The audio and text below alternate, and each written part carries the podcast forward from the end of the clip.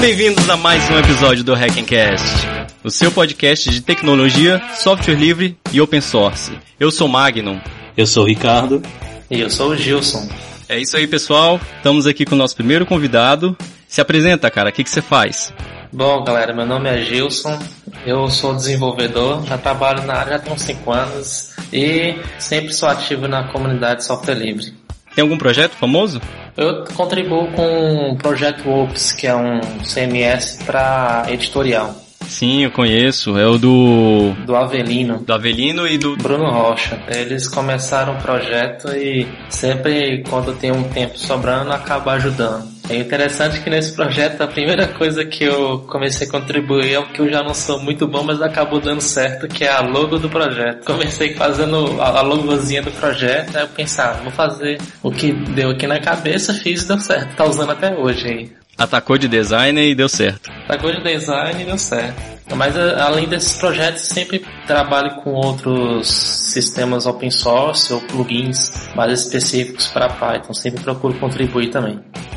Gente, para descontrair aqui, deixa eu contar uma historinha que aconteceu comigo no trabalho essa semana. Eu, originalmente, na verdade, sou da área de suporte de infraestrutura Linux, né? E a gente estava cuidando de alguns sistemas que estavam tendo muita instabilidade e perdendo comunicação com o banco de dados. Depois de analisar um pouquinho o sistema, eu percebi que o sistema dele estava iniciando muitas threads e o programa não fechava essas threads. Logo, todo pool de conexão com o banco de dados enchia e o banco passava a rejeitar conexões. Qual foi a minha surpresa ao mandar um posicionamento oficial para a equipe de desenvolvimento e o desenvolvedor me liga e me pergunta assim: Cara, qual é o problema aí com o sistema que eu não entendi? O que, que é que tá tendo aí? É TED? Você tá de sacanagem que o cara não sabe o que, que é uma TED. Não, não tô de sacanagem, cara. Sabe a tirinha da vida de programador ou do vida de suporte, quando o cara cai pra trás? Eu me senti desse jeito, Nossa. cara. Nossa.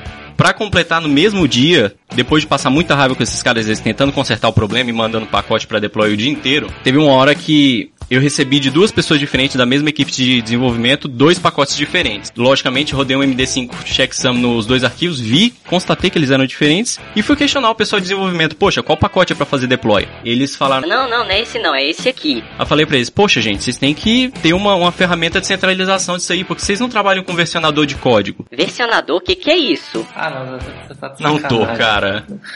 Pro, pro, programador não, não saber o que, que é thread, dá pra engolir assim, engolir seco, mas vai. Agora, pô, controle de versão é uma, é uma ferramenta essencial para qualquer desenvolvedor, cara. Hoje em dia, se o cara não souber controle de versão, esquece. Mas enfim, vamos pra parte boa, né? Pera, pera, pera, pera, pera, pera. antes eu posso fazer uma pergunta? Cara, eu também não sei direito o que é thread, não. tá aí, um bom assunto para um episódio: thread versus subprocessos. Tô de sacanagem, eu sei, eu sei o que, que é, eu sei o que, que é.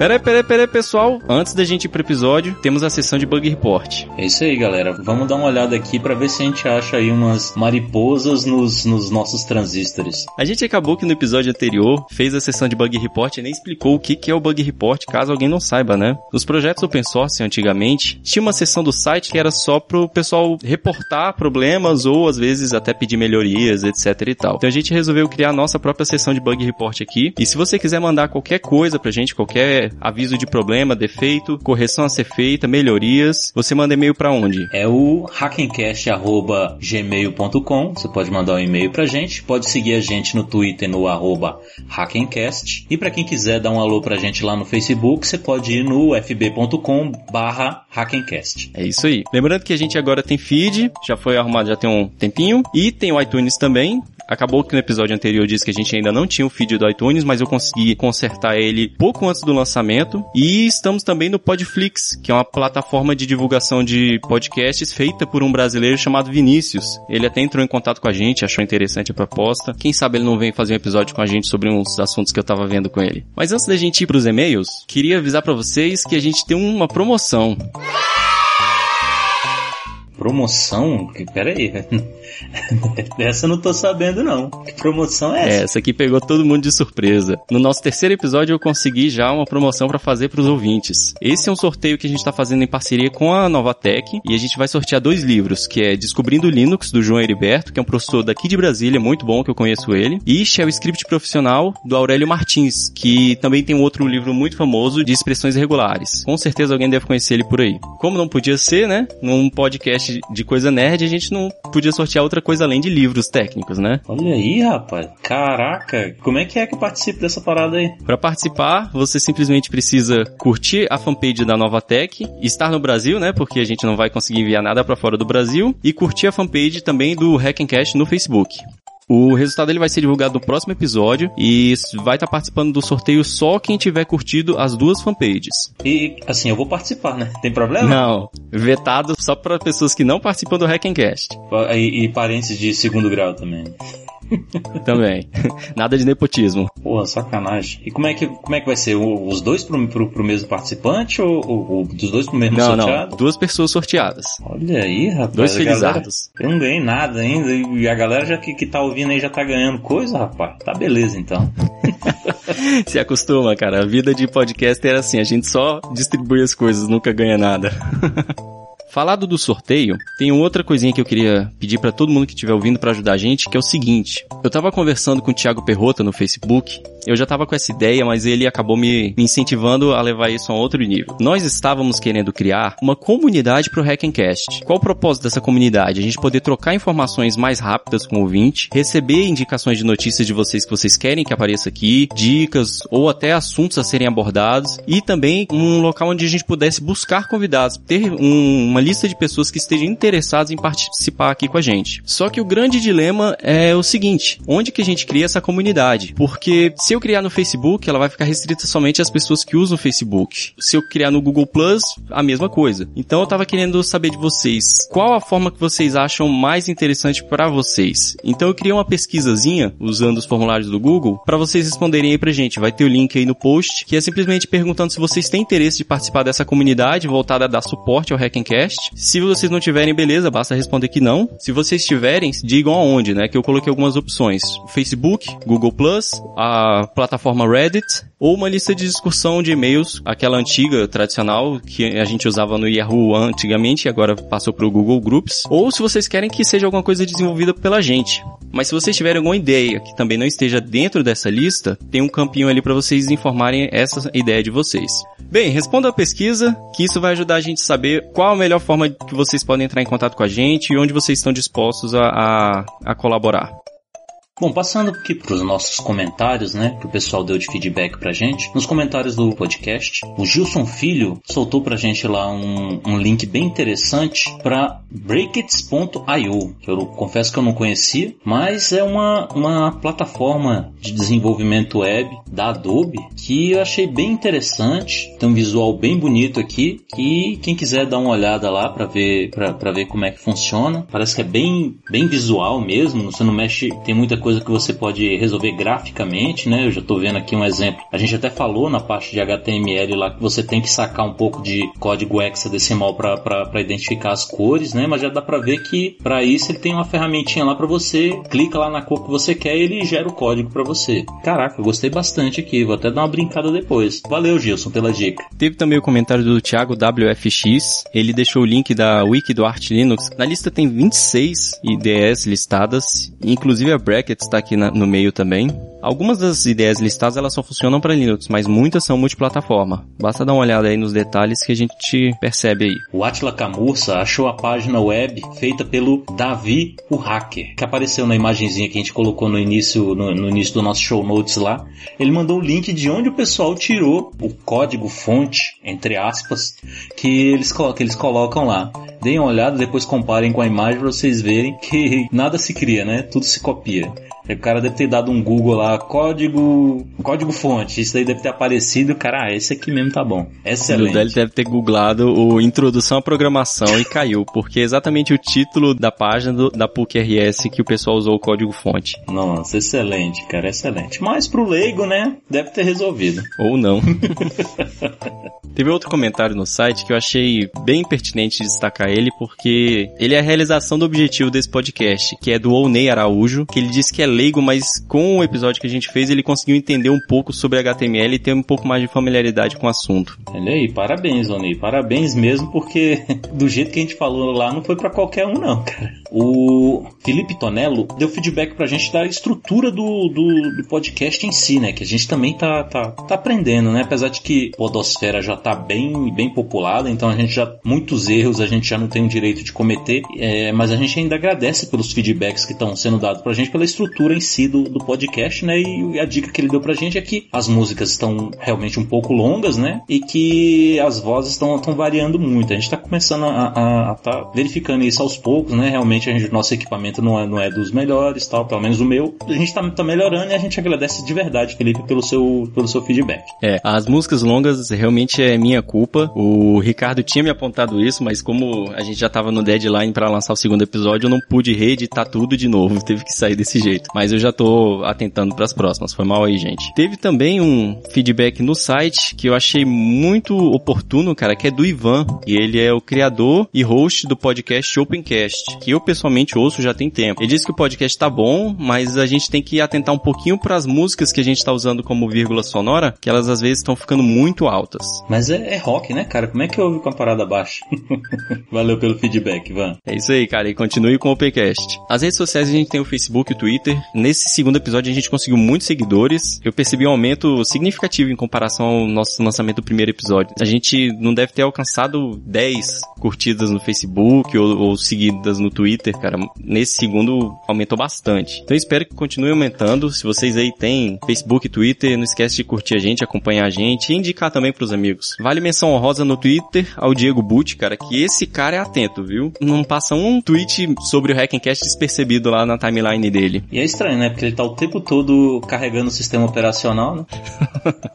Via e-mail esse, esse mês a gente teve pouco feedback, a gente teve, mas teve um feedback muito especial, que foi do William Potrix Molinari, que é um relativamente velho conhecido meu, da época de Under Linux, e ele se prontificou a colaborar com a gente também, e já estamos organizando a gravação de, de um episódio com ele. Teve um e-mail também do Thiago, o e-mail dele foi um pouquinho longo, então eu vou só deixar alguns tópicos aqui, mas foi referente ainda ao nosso primeiro episódio, no qual a gente fala do Steve Jobs e do Dennis Ritchie. Esse é um assunto um pouco espinhoso, né, porque trata duas vertentes diferentes, que é a área de empreendedorismo e a área técnica, né. Talvez a gente tenha deixado mal entendido, mas em momento nenhum a gente estava comparando o Dennis Ritchie com o Steve Jobs, porque não, não é uma comparação a ser feita. A gente simplesmente estava citando o fato de que os dois morreram próximos e um apagou completamente a morte do outro. E eu disse que, em minha opinião, eu acho o Dennis Ritchie mais importante devido às contribuições dele com a tecnologia. Mas, novamente, é a minha opinião porque eu sou uma pessoa extremamente técnica. Eu valorizo muito a linguagem, o sistema operacional, às vezes mais do que uma usabilidade de interface de celular, entendeu? Mas em momento nenhum a gente desmereceu o trabalho de Steve Jobs. Ele tem a sua importância de ter revolucionado toda essa questão do, da interface e tudo mais.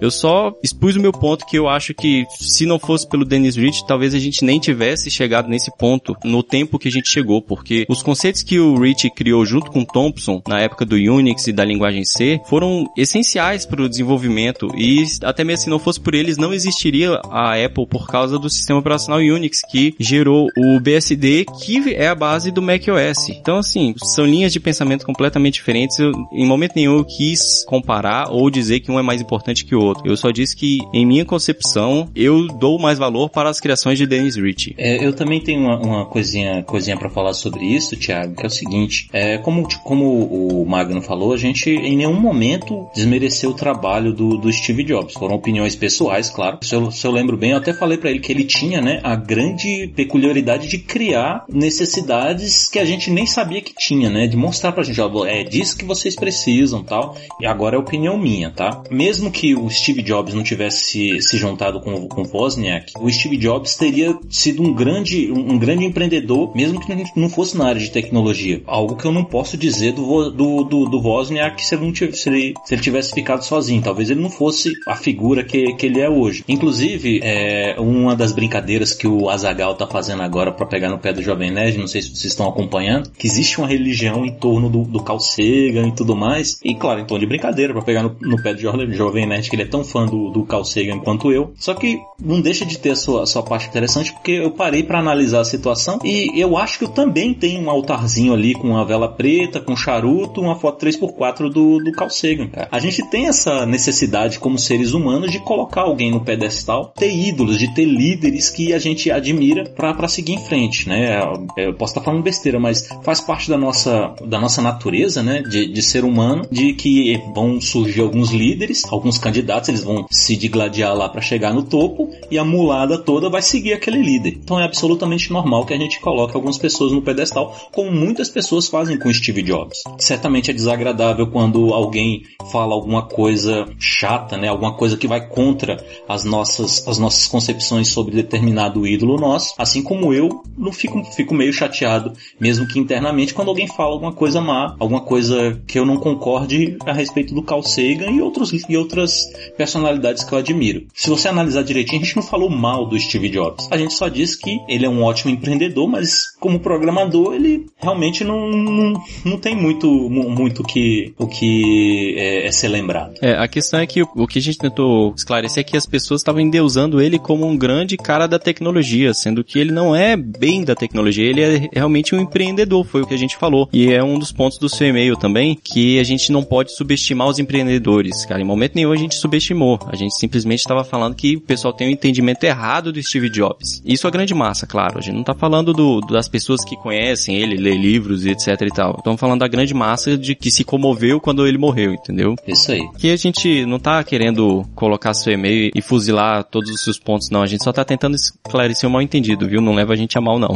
Outro ponto que você levantou, cara, foi que sem os técnicos, é, o empreendedor conseguiria levar é, à frente as suas ideias simplesmente contratando engenheiros. Só que eu acho que você esqueceu um ponto que o engenheiro é um técnico, de certa forma. Então, assim, é, é uma relação de simbiose, cara, entre empreendedor e técnico. Se você tem um empreendedor bacana e um técnico mediano, o empreendedor não vai conseguir ir pra frente. Se você tem um empreendedor mediano com um técnico extremamente competente, também não vai produzir nada de interessante. Então, assim, endeusar demais o empreendedor ou até mesmo o técnico é errado. Cada um tem a sua importância, que foi o que você falou no e-mail, mas nesse ponto aqui eu achei que você se contradisse um pouquinho, cara. Pois é, ele também coloca que o Linux tem mais de 20 anos de estrada e continua sendo coisa para técnicos e nerds. Eu concordo um pouquinho com o que você diz, com o fato de que o Linux realmente ele é, ele é quem, a, quem conhece o Linux de verdade e adota o Linux de verdade, certamente tem um conhecimento técnico um pouco maior, mas eu não acho que ele tenha ficado estagnado, vamos dizer assim. É, atualmente tem muita gente mediana que está adotando o Linux, certo? Inclusive nesse programa a gente vai falar, né, sobre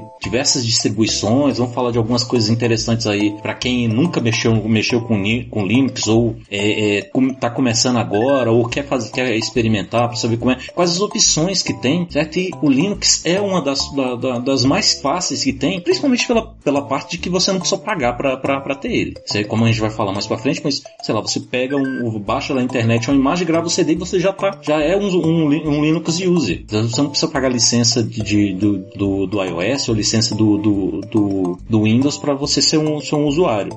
Mas, então existem muitas facilidades e isso daí com certeza atrai alguma coisa do público médio. O público mais, mais, medi mais básico, vamos dizer assim, esse aí dificilmente adota realmente é, é, o Linux como, como base, mas como alguns exemplos que eu vou colocar nesse podcast ainda, entendeu? Se você colocar algumas, mostrar as vantagens que o Linux tem, você vai ver que, que as pessoas não vão ver diferença, certo? Então, ouve o programa aí que você vai, é possível que você mude um pouquinho essa, a, a ideia que você tem quanto a isso que realmente o Linux é para quem é, atualmente ele é para quem tem um conhecimento técnico um pouco maior, mas isso está mudando. É, eu acho interessante assim, porque hoje em dia é praticamente impossível você não estar em contato com o Linux, cara, porque o seu modem, o seu roteador, a sua Smart TV, sabe, tanta coisa ao nosso redor hoje em dia executa o Linux e a gente nem sabe. Então dizer que isso é só para técnico e nerd, cara, eu acho que é um pouco exagero. É, tem muita gente que usa o Linux sem perceber que tá usando e tá extremamente satisfeito e hoje em dia tem uma adoção cada vez mais forte do, do Linux no desktop por pessoas que não são técnicas, por causa desse problema de é, não pegar vírus, agora com esse, essa história da NSA, muita gente acabou escolhendo o Linux com o término da vida útil do XP também, muita gente está tentando migrar para o Linux. É, a gente tem hoje em dia também empresas por trás do Linux que estão tentando é, torná-lo mais usável para pessoas comuns, como a Canonical. A gente tem outras distribuições Linux extremamente é, prontas para as pessoas que não têm conhecimento técnico, como o Linux Mint. Então, assim, é, esse cenário que você descreveu de sendo coisa de pessoas técnicas e nerds, cara, ele já mudou faz muito tempo. E você, o tempo inteiro no seu e-mail também, você fala de empreendedores, empreendedores, empreendedores, e critica o Linux no final, sendo que o Linux é a plataforma dos empreendedores, cara. Todos os grandes empreendedores da tecnologia hoje em dia, de qualquer, qualquer grande site hoje em dia que você vai, por exemplo, o Google, o Facebook, Twitter, todos esses, esses grandes bambans, de hoje em dia, Dropbox, WhatsApp, todos essas, esses caras, eles usam Linux para criar suas soluções. Então, se você está desmerecendo o Linux desse jeito, você está desmerecendo a plataforma que mais impulsiona os empreendedores hoje em dia. Bem, isso é minha opinião, pelo menos, né? É isso aí, piadinha para fechar? Qual? Você percebeu que de todas as vezes que a gente pronunciou, em nenhuma vez a gente falou GNU Linux? Eita porra! Volta o episódio.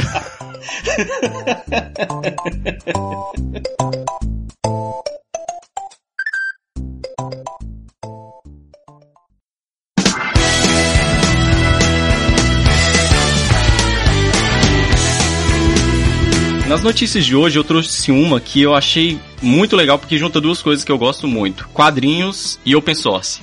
Alan Moore, um autor renomado de vários quadrinhos, como por exemplo O Monstro do Pântano, a revistinha Piada Mortal do Batman, claro, V de Vingança, resolveu se juntar com o estúdio e criar uma plataforma de publicação de quadrinhos eletrônicos totalmente open source.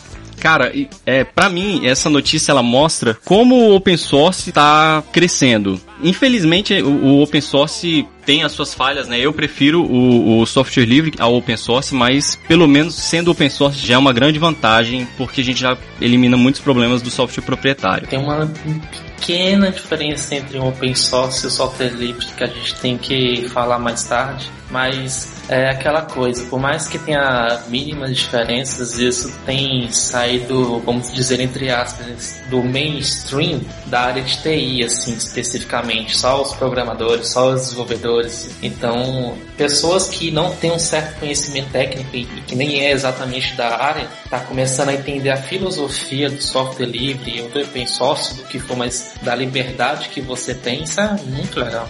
Cara, e por um autor grande como o Alan Moore tá postando uma coisa dessa, cara, é sinal de que tá dando certo. Aí é que me dá raiva quando às vezes eu tô no trabalho e vem aqueles gerentes falar que solução livre, né, open source ou livre, não presta. Cara, isso me deixa tão enfurecido. Ah, isso aí daí é é meio que uma desculpa, né? Porque já está mais que provado que projetos open source têm uma boa manutenção, tem muitos colaboradores aí preocupados com segurança, com estabilidade, então isso hoje em dia é um argumento que na minha opinião já é, é fraco, fraco. mas eu ainda ouço, cara. Eu ainda ouço aquele velho argumento. Poxa, mas e quando isso aí der problema? Você vai fazer o quê? Botar lá no fórum e esperar uma resposta? E é difícil você botar na cabeça da pessoa que, por exemplo, a Red Hat é uma das empresas que mais fatura eu não lembro como, como, é que tá, cara, mas esse ano, no início desse ano, eles divulgaram um balanço, cara, que era absurdo os bilhões que eles ganham só dando suporte à tecnologia open source. Como é que pode? E o pessoal ainda aposta que, quer dizer, o pessoal ainda diz que não, não dá dinheiro isso. Mas enfim.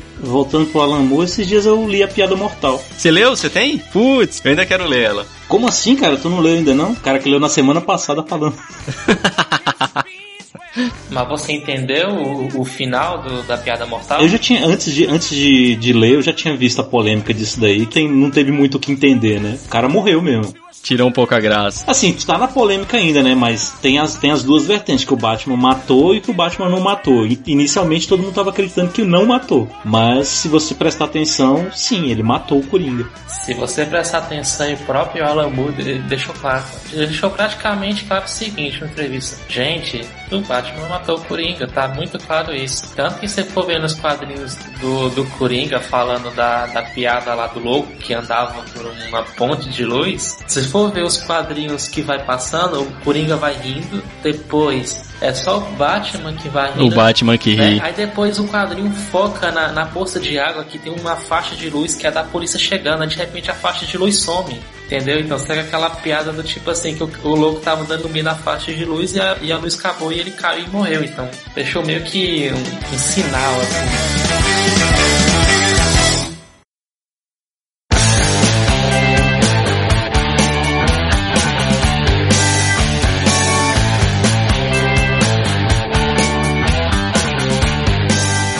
Para as dicas de hoje, eu trouxe uma que eu encontrei enquanto eu navegava na internet, que eu achei muito bacana. O cara disponibilizou no GitHub um código-fonte de um programa bem simples em C, que transforma o LED do teclado, do Numlock, Scroll Lock e do Caps Lock, num LED de indicador de uso de disco para notebooks da ThinkPad. Dois pontos é, interessantes nessa notícia, que eu, quer dizer, nessa dica que eu acho. Primeiro é que é, o código tá open source lá para todo mundo olhar, o código tá muito bem organizado, é um código simples, fácil de se entender e que faz uma parada muito bacana. E o segundo ponto é, qual o propósito disso? Simplesmente porque é possível, cara. Porque é legal fazer. Aí, voltando um pouco pro assunto que a gente tratou no nosso primeiro episódio, que foi cultura hacker. É ex exatamente isso aqui. Isso aqui é personificação do, da cultura hacker. Então achei muito legal e resolvi trazer pra gente.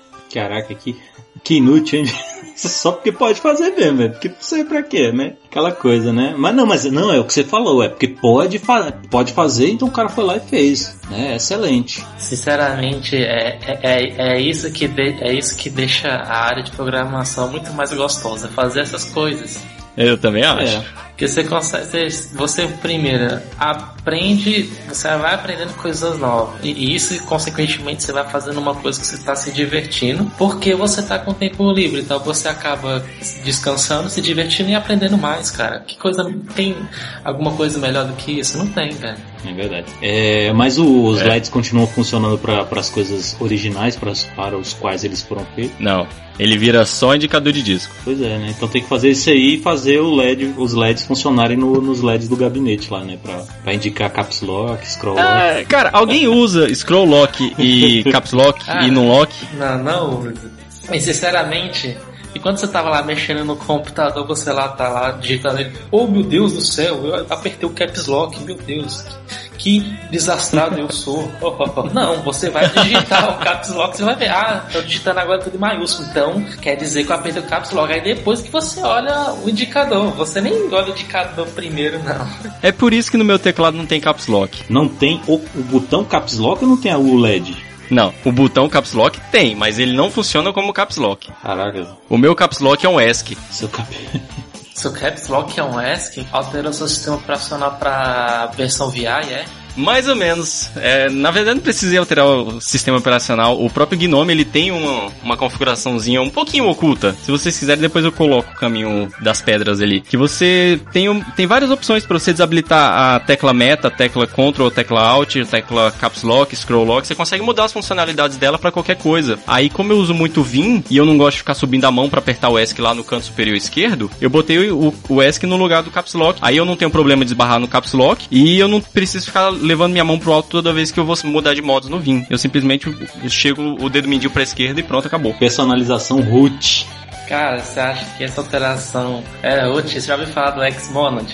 Sim, sim. Pra aprender Haskell só pra configurar essa bosta. é igual o Emacs. Você tem que aprender Lisp para mexer nele. Cara, Emacs eu, eu tentei abrir minha cabeça, cara, mas é tanto Ctrl Alt nesse negócio que eu prefiro o VI mesmo, que é, as teclas já são semânticas mesmo, já tá, muito, já tá de bom tamanho. Bom, esse link é uma coisa bem interessante para quem está começando com distribuição Linux e ainda não tem alguma ideia de qual distribuição vai usar. Basicamente, esse site aqui é, ele tem algumas perguntas que você responde. Basicamente, se você sabe, se você sabe o que é uma distribuição Linux, se você já instalou um sistema operacional, até coisas do tipo assim, se você vai usar no seu desktop, se você vai mexer com desenvolvimento. Então, a partir das perguntas que você for respondendo, ele vai te mostrar uh, uma ou mais distribuições que se encaixa perfeitamente com você, né? Porque distribuição e time de futebol, cada um tem o seu, então... Olha aí, que interessante, tô acessando agora. Continue. Eu tô fazendo aqui o teste. Eu acho que eu já fiz isso há muito tempo atrás, mas eu não lembro mais o que, que deve ter dado. Bom, no meu caso ele acertou, né? Ele, ele, ele me recomendou usar o Debian. Ah, legal. Ixi, ele me deu o Ubuntu, Linux Mint, Fedora, Mandriva, OpenSUSE com 95% Debian e Kubuntu. Foi, é. Eu acho que ele te chamou de noob, hein? Ou então pode ser que eu sou um cara que me viro com qualquer um. E aí? Ó o meu. Filho da mãe, 100% Linux Mint, tá me sacaneando. Gostei do site não.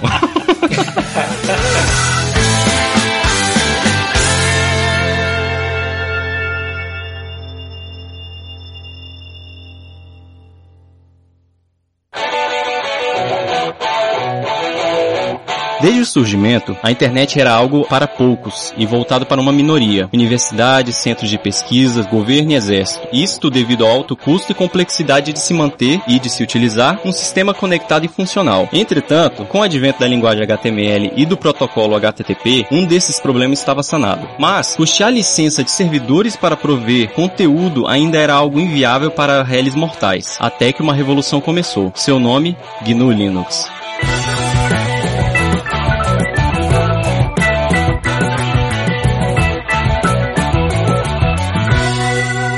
O episódio de hoje é sobre GNU Linux, mas antes de falar sobre o GNU Linux em si, é importante explicar um pouco sobre os componentes de um sistema operacional. Ele pode ser dividido em duas partes, que é o núcleo e as suas ferramentas ou componentes. I'm, I'm sorry, what? O núcleo ou o kernel, como a gente chama, ele é responsável por fazer toda a troca de informações entre a parte física da máquina, né, o hardware, e a parte lógica, que é o software. Se você tem dificuldade um pouquinho de entender, caso você esteja começando na área de informática e não saiba distinguir muito bem o que é software e hardware, tem uma brincadeira muito bacana que a gente fala o seguinte: tudo aquilo que você xinga é software e aquilo que você chuta é o hardware.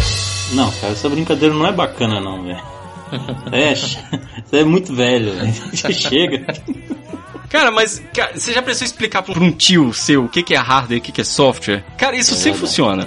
Já funciona, eu já usei Todo isso. mundo já usou essa para explicar para alguém, É velho. verdade. É, na, na prática, pro leigo, isso aí é o que, é o que vai resolver. Ou seja, em outras palavras, o kernel ele realiza operações, por exemplo, como leitura de arquivos, escrita, comunicação de rede, gerenciamento de processos, gerenciamento de memória, etc e tal. Ele trabalha nesses conceitos mais baixos. Ele não tem visão, por exemplo, de o que é um arquivo, se ele está te entregando uma imagem ou um vídeo, para ele não importa, para ele é uma sequência de, de bits. Ele trata como se fossem binários, tudo. É aquela história, né? Quando você está fazendo alguma atividade no computador, sendo lendo algum, algum arquivo, algum editor de texto que você está abrindo para ler alguma coisa, algum vídeo, beleza, você está vendo o resultado final de todo um procedimento que ele faz por trás, coisas que você nem tem a obrigação de saber, mas que o kernel, que faz parte do sistema operacional, o trabalho dele é esse. Então, o trabalho pesado ele está fazendo para você, que não é a sua obrigação. Bem, aí tem as ferramentas e os componentes responsáveis pelo conceito mais abstrato da operação do computador, que é por exemplo isso que a gente falou, né, que é salvar um arquivo, ele que vai fazer toda essa questão de implementar protocolos, fazer a formatação dos arquivos, interface de comunicação com o usuário, tudo isso. Tudo isso são componentes que se utilizam do kernel para fazer um computador ser funcional. Bye.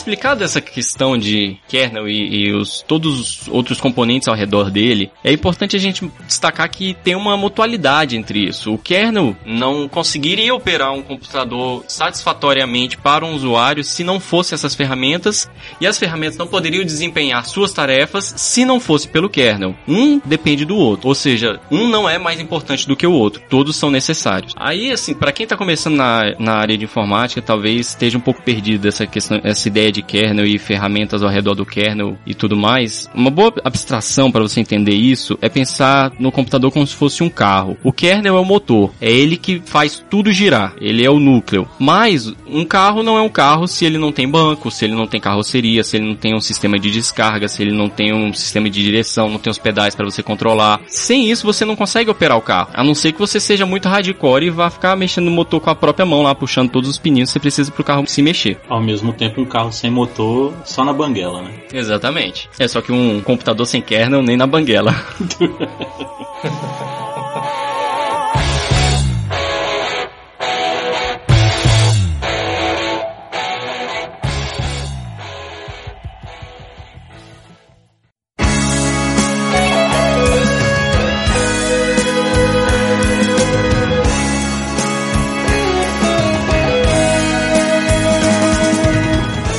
começar esse lance aí do, do que que é o que que é o GNU falando sobre a palavra GNU. GNU é um acrônimo recursivo que quer dizer GNU is not Unix. Cara, se fosse ANU também daria certo. Se Sim. fosse BNU também daria certo. Sim. Então esse G é arbitrário. Não. O G, o G é por quê? Porque é uma palavra. GNU é o nome de um animal, no final das contas. Ah, e aí que eu ia chegar. Então o G acabou sendo arbitrário, mas também para casar com, com esse animal. Exatamente. Aliás, não, foi, não foram os gnus que mataram o Rei Leão? Não, cara. Não. Tá, os Gnus passaram por cima do pai do Simba, o Mufasa. Matou. tá. Mas Oh. foi o Scar que jogou ele lá de cima. Foi? Não, mas foram, foram eles, cara. Eles podiam dar uma freada lá, cara. Era o rei deles. Cara, é, é raciocínio de manada. Eles não, não são responsáveis por isso. Já viu, né, Gilson? Eu gosto de ficar provocando o Magno que ele fica maluco, cara. Ele fica maluco. Ué, dependendo, dá até pra associar alguma coisa. Então quer dizer que o GNU é o, é o Linux que acabou passando por cima do Unix que Eita derrubaram porra, essa foi cima, complexa. foi? Caralho. Isso aí foi. Tem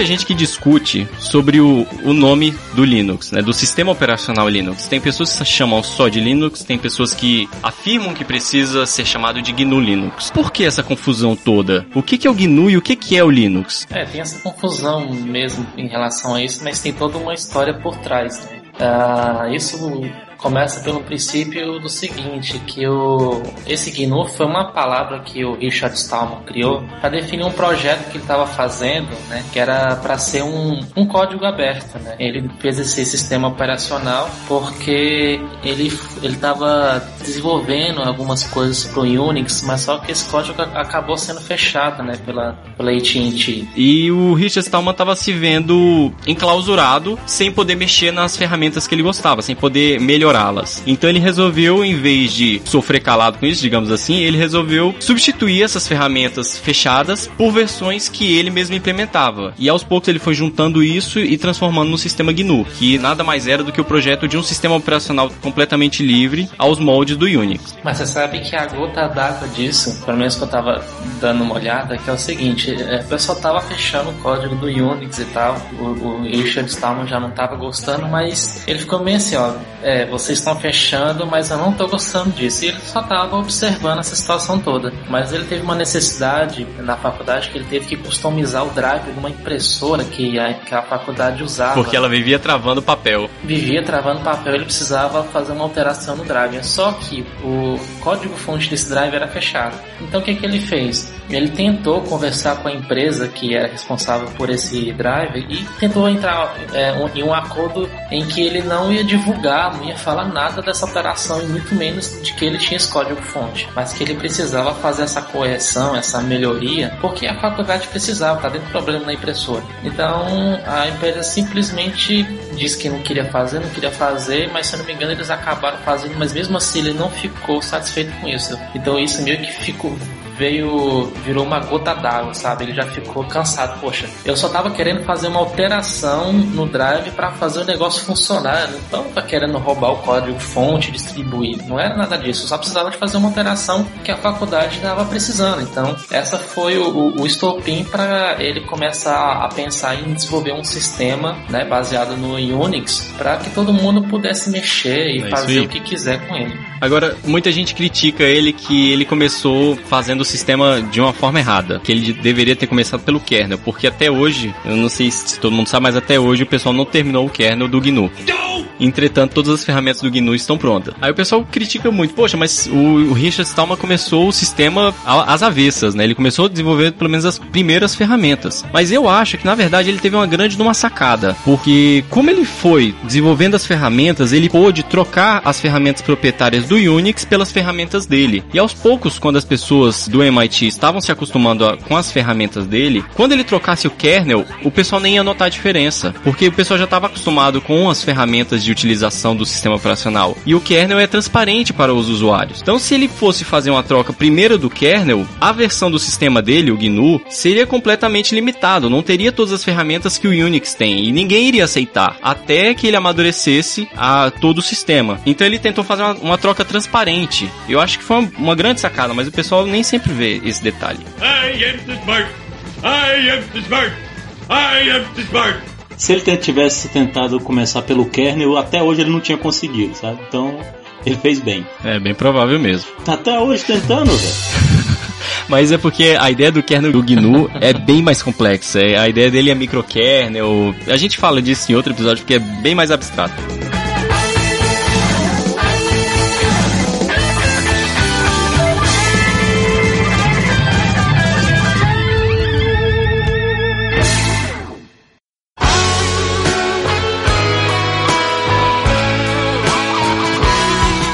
É, aí o pessoal já deve estar tá sacando um pouco. Já que a gente falou que o kernel do GNU não está concluído, vocês conseguem imaginar que o GNU são as ferramentas que estão ao redor do Linux hoje em dia. E é exatamente isso. As ferramentas que a gente usa no Linux são todas do sistema GNU. O compilador GCC, as bibliotecas básicas como a glib, o bash, que é o shell do Linux também é da, do GNU, o grep, o find, o history, ls, todos esses comandos, o ambiente gráfico GNOME é do sistema GNU. Tanto que GNOME quer dizer GNU Network Object Model Environment. Ele era uma interface gráfica voltada para o sistema GNU, inicialmente.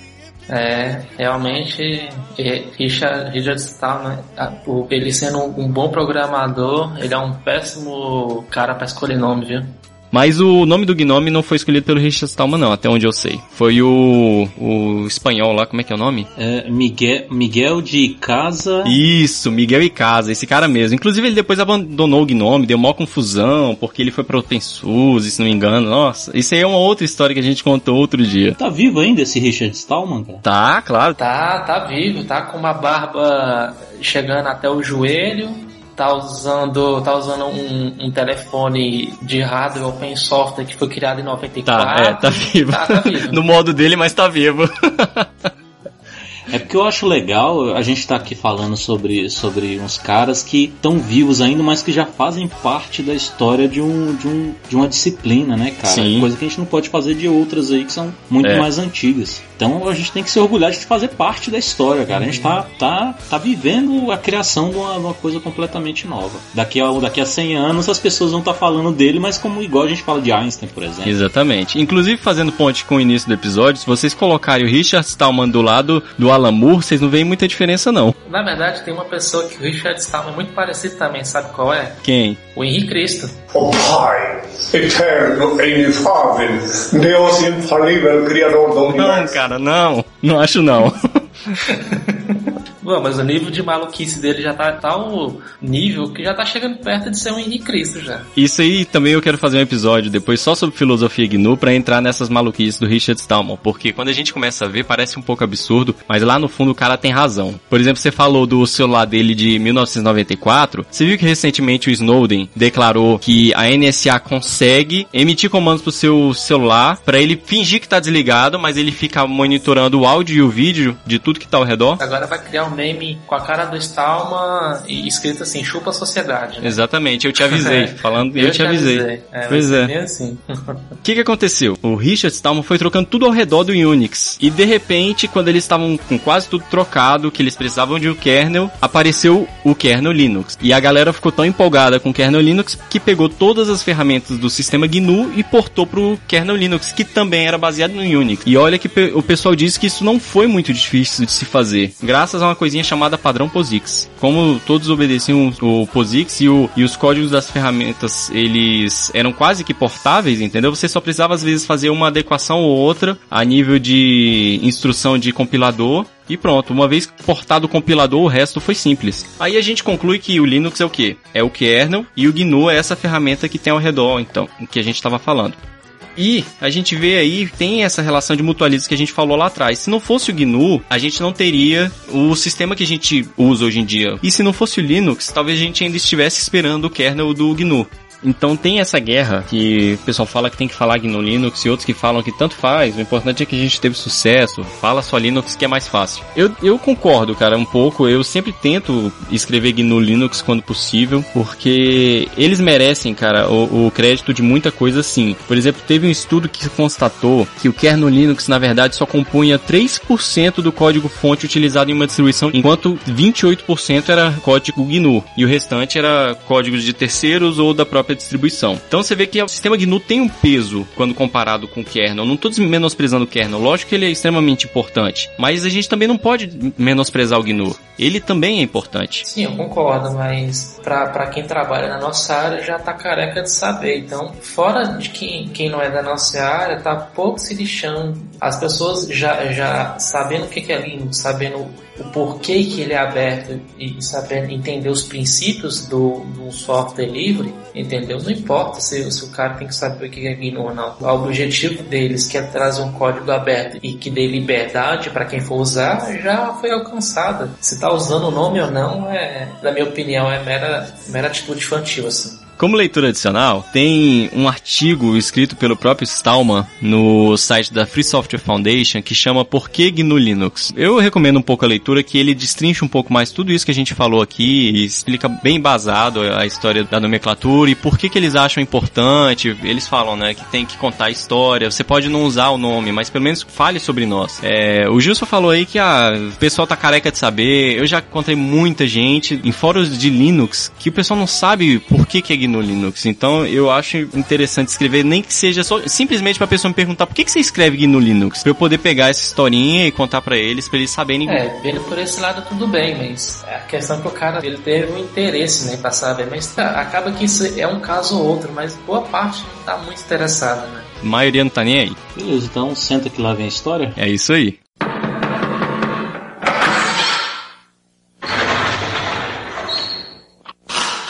Senta que lá vem a história. Para a gente entender quão importante é o GNU Linux, é, a gente tem que lembrar que, tipo, 30 anos atrás, computadores eram, eram, eram coisas grandes, caras, é, capacidade de processamento e memória super baixas e cada computador tinha o seu próprio sistema operacional, né, customizado para aquilo que ele tinha que fazer. Importante que ressaltar que isso aqui não é o computador que a gente tá, que vocês têm em mente hoje, computador pessoal. Isso aqui eram computadores de grande porte que é, usados em universidade, em órgãos militares do governo. Isso aqui era outro nível de computador, era computador que você entrava dentro. Os computadores ocupavam salas nessa época. Exatamente. Então, por causa dessa diversidade de temas operacionais, dadas as diversidade de computadores também que existia, né, tinha a questão de não, ter, não tinha interoperabilidade, né? Cada um tinha uma forma de trabalho diferente dos outros. Isso começou a mudar lá na, no, nos idos de 69, quando um time de desenvolvedores da Bell, Bell Labs, começou um projeto para tentar sanar essas dificuldades. Eles tentavam, é, tentaram criar um sistema operacional que fosse simples e elegante, escrito no maravilhoso simples simples e elegante C, ao invés de usar o assembly. Oh, não menospreza o C não, velho. Que isso? Não, não, Minha linguagem predileta. Simples e elegante. Isso não tô menosprezando, cara. Muito eu senti um sarcasmo. Não, não. Eu adoro C. Ah, tá. Não, acredite, eu adoro C uma das características principais né, era a capacidade de reciclar o código ou a interoperabilidade. Esse seria o, esse foi o projeto que eles chamaram de Unix. Como eu falei, né, a parte mais importante era a reciclagem de código. Foi implementada para criar um conceito de uma pequena unidade responsável por interfacear o software e o hardware. E é isso que a gente chama esse pedacinho de código que a gente chama de kernel. Cara, é interessante você ver como o Unix definiu muita coisa no mundo da tecnologia. Ela definiu uma linguagem de programação extremamente utilizada, que é o C. Ela definiu um dos sistemas operacionais mais utilizados no, no mundo, que são os derivados do Unix. Ele definiu o termo kernel. Ele definiu, cara, o conceito de interface de camadas de software. Cara, é, é absurdo. Se você parar para estudar a importância do Unix e do Dennis Rich e do Ken Thompson, os dois desenvolvedores desenvolvedores do Unix, cara, é, é absurda a importância deles na história da tecnologia. Ah, isso é verdade. Eu admiro muito esses caras. Tanto é que eu fiz a questão de comprar um livro sobre linguagem C que está na 28ª edição, que os autores são justamente eles. Sim, eu conheço esse livro. É aquele que tem só a letra C na capa. Só tem a letra C na... Essa, eu peguei uma capa um pouco nova, É? mas o livro é tão antigo que você pode perceber na, na letra que, que tá na- no papel que é basicamente um livro escaneado, que a letra era praticamente de, de datilografia. Caramba! Muito engraçado. Mas, cara, a abordagem, do, a abordagem de como ele fala sobre C é tão diferente, cara, que eu não, até hoje não vi nenhum livro de programação que aborda um ensino de uma linguagem de programação tão legal e de uma visão tão diferente e que também você aprende mais a fundo a linguagem, sabe? A tecnologia é muito incrível.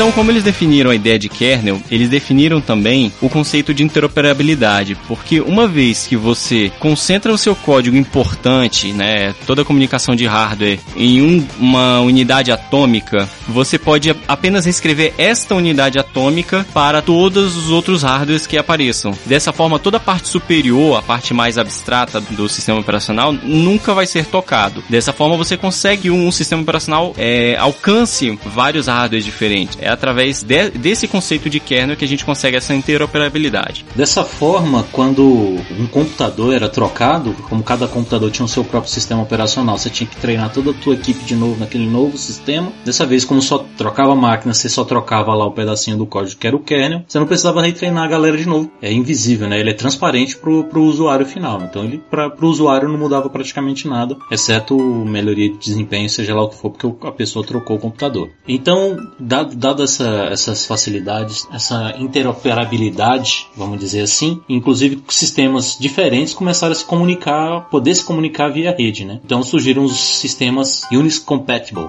Mas apesar desse grande sucesso do Unix, ele ainda estava restrito aos mainframes, né, e a microcomputadores das universidades. Ele não era um sistema pessoal ainda.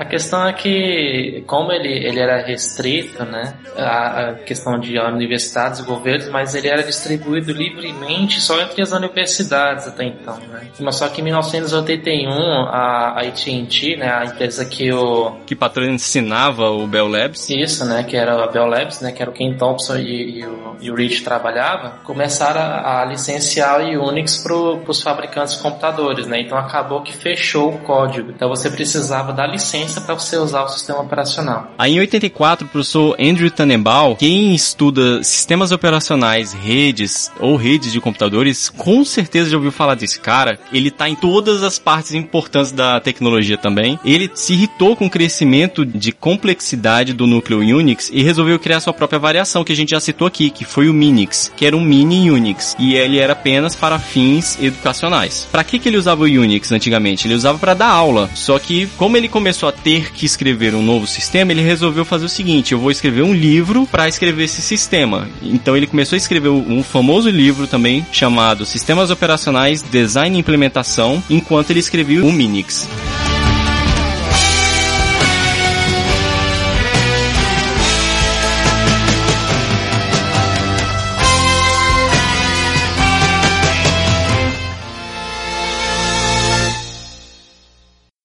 Step outside and feel the tingle. Trouble finds you every night.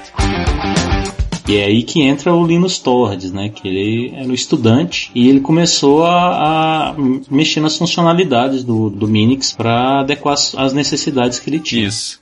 Só que o Tannenbaum não gostou muito da ideia, né? É porque ele era. O, o, o Torvalds e o Tannenbaum, eles sempre bateram de frente. Inclusive tem uma discussão super famosa entre o Linus e o Tannenbaum sobre as diferenças de kernel. Que um defende o kernel monolítico e o outro o kernel, o microkernel. Então, como eles nunca se deram muito bem, eles tiveram um, é, um desentendimento de códigos a serem alterados no Minix. Nessa, nesse desentendimento, o Linus resolveu fazer uma versão própria que veio a ser o Linux posteriormente.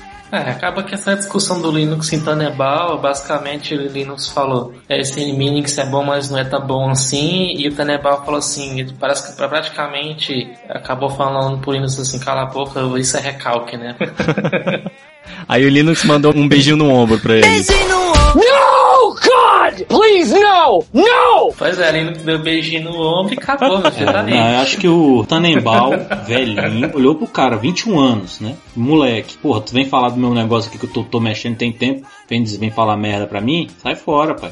E assim, o Linux até hoje ele é, ele é desse ponto, né? O que ele acha que presta e que não presta, ele fala mesmo, não tem papo na língua, né? E querendo ou não, por mais que ele seja arrogante nesse ponto, mas é um, é um, é um arrogante que tem razão. Pra você ter ideia, Ricardo, de como o cara caça confusão, tem um vídeo no YouTube dele respondendo perguntas numa universidade, se não me engano, e uma menina pergunta. Cara, isso é sensacional.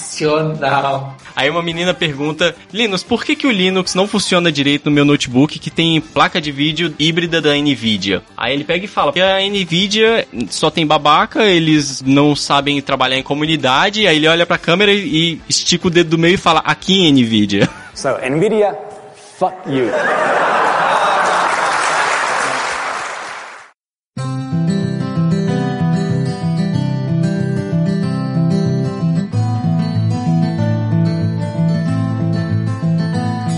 Continuando aqui sobre a história do, do Linux, é, em 25 de agosto de 1991, o Linus mandou uma mensagem para a lista de discussão comp.os.mini, que era mais ou menos assim. O assunto era: O que mais você gostaria de ver no Minix? Aí ele começa assim: Olá a todos que estão usando o Minix. Eu estou fazendo o sistema operacional livre. É apenas um hobby, não será nada grande e profissional como o GNU para AT386, 486 e demais clones. Está sendo desenvolvido desde abril e está quase pronto. Gostaria de receber qualquer feedback sobre o que as pessoas gostam ou não gostam do Minix, uma vez que o meu SO se parece um pouco com ele, tem o mesmo layout físico e sistemas de arquivos devido a razões práticas, entre outras coisas. No momento, eu portei o Bash e GCC, e as coisas parecem funcionar. Isso implica que irei conseguir algo prático dentro de poucos meses, e gostaria de saber quais as características a maioria das pessoas gostaria que ele tivesse. Quaisquer sugestões são bem-vindas, mas não prometo que eu vá implementá-las. PS. Sim, ele não tem nenhum código Minix e possui um FS multitarefa. Ele não é portável, usa troca de contextos 386 etc. e provavelmente nunca será compatível com nada além de discos rígidos AT, uma vez que isso é tudo que eu tenho. Você vê, cara, nesse texto dele, como era um projeto de fim de semana, simplesmente para se divertir. Ele não tinha nenhuma pretensão de criar nada grande ou de, de revolucionar nada. Mas eu acho que depois que o pessoal leu isso aqui e deu uma olhada no código-fonte do Linux, eu acho que essa lista de discussão do, do Minix deve ter esvaziado drasticamente. Cara, se aconteceu, acho que foi aos poucos, na verdade. Porque eu acho que devia ter muita gente que devia estar. deve ter se empolgado com as possibilidades, sabe? É, depende se foi aos poucos, né? Porque o Linux, naquela época, você não podia fazer muitas coisas com ele, né? Senão o Tenebal ia ficar chateado, ia ficar enchendo o saco, né? Então provavelmente deve ter esvaziado mesmo a comunidade do Linux. É, o legal é que desde o início o Linux ele foi lançado com a licença GPL, porque como o Gilson tinha falado, o Linux tinha em mente já garantir a liberdade das pessoas. E um fato um pouco conhecido é que inicialmente o nome do projeto não era Linux, era Freaks, uma mistura de Freak Free e X, fazendo alusão ao X do Unix e do Minix. O freak é uma palavra em inglês utilizada para denotar pessoas estranhas. Ela era muito utilizada pelos jogadores de futebol americano do ensino médio para se referir àqueles nerds que tinham. Então, provavelmente o Linus deve ter sofrido bullying na, na adolescência dele e queria nomear o sistema baseado nessa palavra. Só que um colega do Linus, chamado Ari Lemke, ele que administrava o FTP da universidade onde o, o código-fonte do Linux foi disponibilizado. Ele achou muito escroto esse nome e resolveu mudar. Mas foi assim na cagada. Foi, ele quis fazer uma brincadeira com o nome do Linux, do Linux e do Unix. Aí ele pegou o início do nome do Linux, do Linux e colocou um X no final, só isso. Aí depois ele falou que Linux significa Linux is not Unix também. Não, Mas, mas casa. pior que Pior, casa, pior velho. que Eu nunca tinha me tocado disso. Pois é, Linux Filho da mãe, Unix, velho. cara. Ué, eu pensei que era isso, não é não? Não é não. Ué, então olha aí, ó. Botei uma, uma, uma, É. uma nova teoria aí.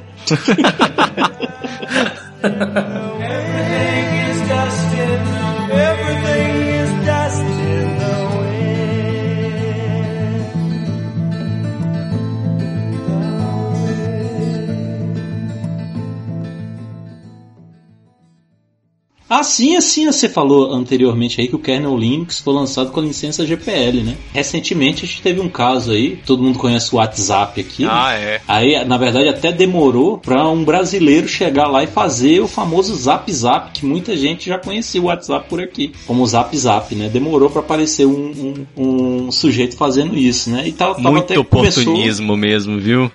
Pois é, por isso que eu tô falando, demorou, brasileiro, né? E aí o cara foi lá e fez, só que ele fez é, baseado no Telegram, né? Que tem licença GPL. Só que o cara foi lá, é, fez a customização dele lá, mas no básico é, é, o Telegram, é o Telegram só lá no fundo rodando, né? Tem uma interface muito parecida com o WhatsApp, soltou e, e, e mandou ver que a galera começou a usar. Só que o próprio pessoal do Telegram começou, é, verificou que ele não, a, não respeitou a licença do, do Telegram, que é GPL. E ele não liberou, não disponibilizou o código fonte. Deixa eu explicar. Oh, wow, you look pretty cool. Desculpa, desculpa te interromper. A questão é a seguinte, deixa eu explicar. Até acompanhei essa história do início desse Zap Zap. O que, que aconteceu? Cara, de repente surgiu esse Zap Zap do Google Play e tal. Até apareceu, se não me engano, no G1, no, site de notícia. Ah, o aplicativo que o brasileiro desenvolveu segue mais ou menos a ideia do WhatsApp. Ah, eu tenho uma simples opinião. Para ele mexer no que ele mexeu, ele não pode ser um simples desenvolvedor. Ele deve ter algum conhecimento um pouco avançado e com certeza ele deve saber que, que é um open source, que é um software livre, e que isso existe uma coisa que normalmente softwares usam que se chama licença, né? Pela notícia que estava tendo um tech tudo desse Zap Zap, ele estava dizendo que ele desconhecia a licença. Cara, me poupe, o cara conhecia da licença assim, ele só aproveitou a oportunidade que ninguém estava falando nada e começou a, a, desenvolver. O cara praticamente pegou o código fonte do Telegram, alterou algumas coisas e mudou o nome. E o cara é tão, me desculpe, mas o cara é tão descarado que ele, ele fez uma versão com propaganda e sem propaganda. Ele criou um Zap Zap Plus, estava vendendo acho que uns 3 reais. Cara,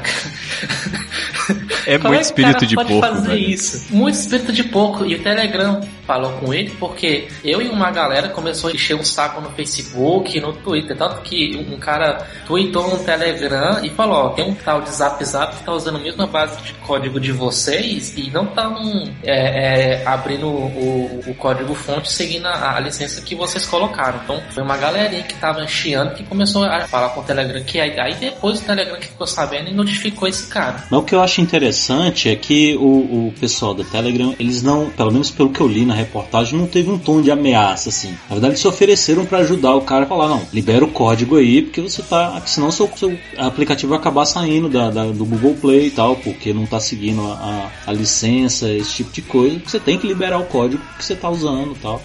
Entendeu? Não foi igual, sei lá, alguém que tem um código, o código fechado e chegou lá falando, você tá usando meu código, pode parar, tal. Não, na verdade, pelo que eu entendi, eles se ofereceram para ajudar. Não, o meio correto de você fazer isso é isso, tal.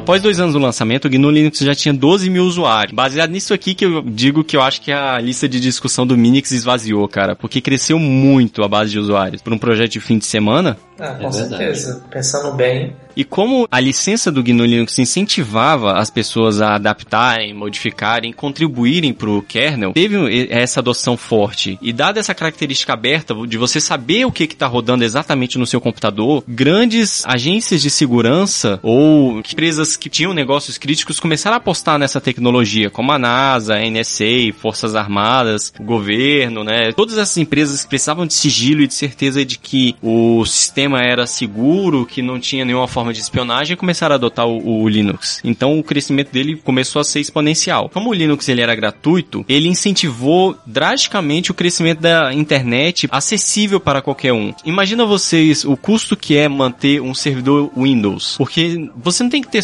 apenas a licença do Windows, você tem que ter a licença do Windows, você tem que ter a licença de um antivírus, você tem que ter a licença de um firewall, você tem que ter a licença de um servidor de aplicação, um servidor da camada de apresentação apresentação, de um banco de dados. Tudo isso você começa a pagar. Começa a ficar caro manter um sistema na internet dessa forma. Como o Linux era gratuito e logo em seguida foi portado para ele o Apache e começaram a surgir soluções de banco de dados, ele começou a crescer e incentivar o crescimento da internet acessível para qualquer um. Uma, uma internet de baixo custo, digamos assim. Tem na, na Linux Foundation dois videozinhos que contam a história do, do Linux bem legal, que é a Linux History e, e o How Linux is Built. Ele é bem legal, mostra de uma maneira mais abstrata de como que o Linux surgiu, quantas pessoas contribuem, como é que é o crescimento do Linux, é bem legal. E também tem um documentário chamado Revolution OS, que é muito bom, explica desde o surgimento do GNU, todo o incentivo do Stallman para criar o projeto, até a criação do Linux, bem legal também. Tem também o documentário do Decode Linux, que ele também aborda um pouco essa questão do desenvolvimento do kernel. É um documentário, se eu não me engano, finlandês, pelo que o Gilson me passou. Ele também é, é bem bacana, vale a pena vocês assistirem. Tá tudo disponível no YouTube gratuitamente.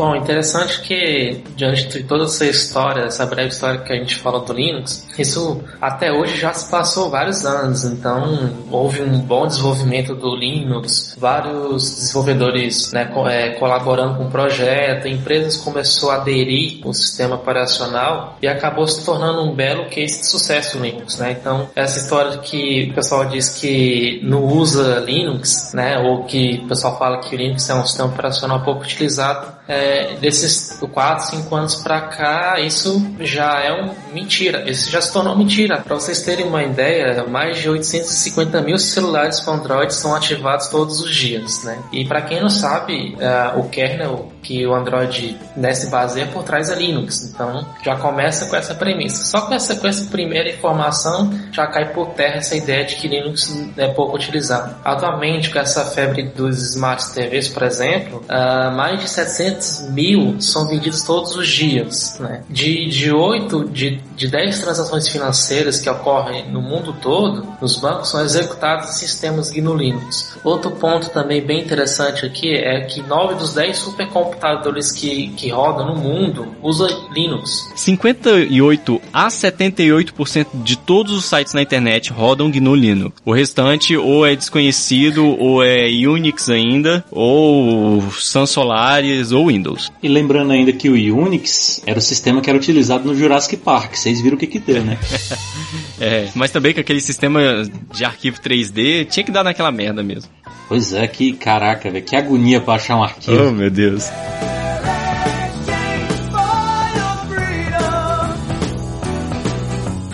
Bem, tem muita gente que fala, ah, eu odeio Linux, eu não gosto de Linux, isso é coisa de babaca, etc e tal. Não tem a menor noção que, por exemplo, seu roteador Wi-Fi é em casa ou seu modem para acesso banda larga, tudo roda Linux, cara. Só você que não tá sabendo. Qualquer sistema embarcado também, por exemplo, carros, é, esteiras, bicicletas ergométricas, câmeras fotográficas, todos esses sistemas embarcados que precisam de resposta ágil, tudo roda Linux e a gente não sabe. E também sistemas complexos extremamente críticos, por exemplo, NASA, todo o sistema de controle de míssil militar, controlador de fissão nuclear nas usinas nucleares, tudo roda Linux. Caraca, já pensou um, um sistema de controle de míssil com Windows 7? Não, Windows Vista. Exatamente, com Windows Vista.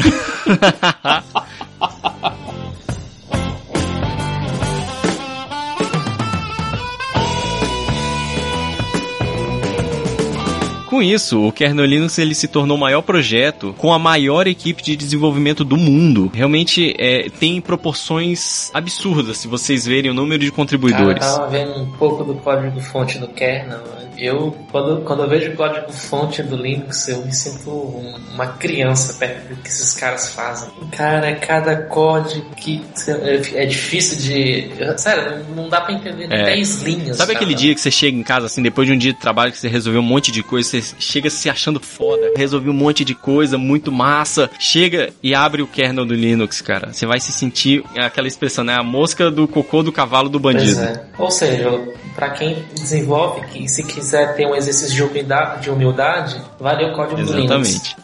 Então, cara, dizer que o GNU Linux é apenas um outro sistema operacional é a mesma coisa que você dizer que a, a internet é apenas uma outra rede. É, é extremamente importante pro, pro mundo atual. E seria praticamente inconcebível o mundo atual sem o Linux. Outra coisa interessante que o Linux acabou sem perceber, né, não intencionalmente, foi com a obsolescência programada da Microsoft. Já fugindo assim um pouco do mundo embarcado de servidores que a gente está tratando um pouco aqui, indo para a área de estação de trabalho, é, todo mundo aqui com certeza já teve uma maquinazinha que rodava uma versão do Windows, passaram-se os anos, saiu uma outra versão do Windows, saiu 98, digamos, depois o ME, aí o XP, aí você foi todo empolgado, pegou o CD de instalação do XP, colocou no seu computador e não roda, porque você precisava de mais de 512 megas de memória. Pois é, para esses casos, cara, ainda existem o Linux. Claro, você não vai mais usar um computador desse na atualidade, mas isso até hoje acontece. Você, você tá pensando aí que, ah, você tá exagerando? Você lembra quando saiu o Windows 7? Os requisitos mínimos do Windows 7, se não me engano, era por volta de 20 gigas só para instalar o sistema operacional. Cara, é ridículo. Pois é. isso. Com Linux isso não acontece. Só para você ter ideia, você consegue instalar um Linux 100% funcional com interface gráfica ocupando menos de 500 MB no seu E HD. além do Windows, o Mac também agora, nos últimos anos, está com essa mania também de colocar uma obsolescência programada.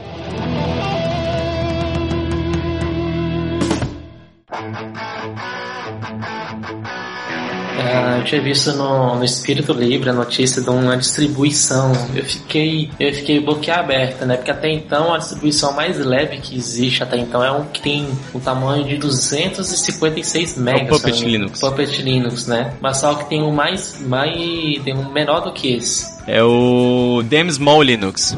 Eu acho que era esse. Eu sei que o, a distribuição tem menos de 100k. Mas isso com interface Com gráfica? Interface gráfica e browser. É, porque se você quiser instalar o Linux para servidor, né, só linha de comando e, e as ferramentas básicas de operação, você consegue com menos de 150k, 150 E, é muito desculpa. legal isso, porque você pode colocar num Raspberry Pi da vida, num embarcado da vida, você pode, você tem um suporte muito Exatamente, legal. por isso que o pessoal aposta muito no Linux para sistemas embarcados, como sistema de controle, etc. Você não tem grande capacidade. E outra vantagem do kernel é que o Linux e toda a galera que desenvolve o, o Linux teve uma sacada de começar a colocar uma camada no kernel Linux que era para virtualização. Antes mesmo da galera começar a postar nessa ideia, o pessoal do kernel do Linux teve essa ideia de fazer isso. E atualmente a gente vê aí que é o grande, talvez não mais o grande, uma das grandes apostas da área de tecnologia, porque agora a gente tem o conceito de containers, né, surgindo. Mas até um tempo atrás era o, o que estava fazendo sucesso na área de tecnologia, a ideia de virtualização. E a virtualização no Linux ela é feita diretamente no kernel, então ela é extremamente mais performática. Uma coisa que o Windows só veio fazer agora no ano passado.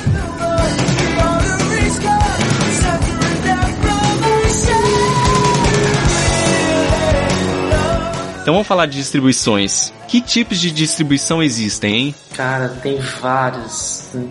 Eu falo vários, não é uma questão de intensidade, não. É vários mesmo. Tem pra qualquer tipo, pra qualquer gosto. Mas a gente consegue agrupar essas distribuições em dois tipos, né? As distribuições voltadas para servidor e para uso doméstico. Bom, essas di- distribuições do tipo servidor, obviamente, é para usado para servidores, né? Então, eles foram desenvolvidos especialmente para trabalhos como hospedagem de sites e sistemas em geral. Né? Os mais conhecidos né, de distribuições para o servidor é o Debian, né, é o Red Hat, né? Tem o Slackware. O Slackware é, é uma coisa bem engraçada porque você pode usar tanto para servidor como também para doméstico, para uso doméstico, né? Então isso vai depender do seu nível de conhecimento de Linux. Tem o Ubuntu Server, né? Que ele é baseado no Debian, foi desenvolvido especialmente também para que use o servidor e o Open Source. É importante ressaltar que todas essas distribuições você consegue usar para uso doméstico. O kernel é o mesmo, o boa parte dos programas é o mesmo. A diferença são só algumas ferramentas de administração e a forma de instalação desses sistemas operacionais. Geralmente é voltado para um sistema sem interface gráfica, etc e tal. Mas, especialmente o Debian e o Slackware, eles são multifuncionais. Você consegue adaptá-los para funcionar tanto quanto servidor quanto doméstico. Eles são mais é, maleáveis. O Red Hat e o Ubuntu Server não, ele já realmente é mais mais voltado para server e ponto, pronto, acabou. Tanto é que eu, eu, eu já tinha começado com o Kurumin, né, que a gente vai falar, e também, além do Ubuntu, eu comecei com o Slacker também. O Slacker foi, foi um momento que eu falei assim, não, eu vou aprender Linux de verdade. Aí eu comecei a instalar o Slacker e fiquei uns dois anos com o Slacker. Então, é uma distribuição do meu coração, assim, que quando você começa a usar o Slacker, você tem uma visão diferente do Linux. Com certeza. Você tem um pouco mais de respeito, é muito Você já usou o Arch Linux? Ah, cara, nem me fala, já tentei instalar esse negócio, eu já cansei. É mais fácil instalar o Slacker do que Você tá Arch brincando, Linux. cara. Que isso? Eu acho o Arch mais Cara, simples. Eu passei muita raiva em instalar o Arc. Poxa, eu usava o Arch e eu, eu era muito feliz com o Arch.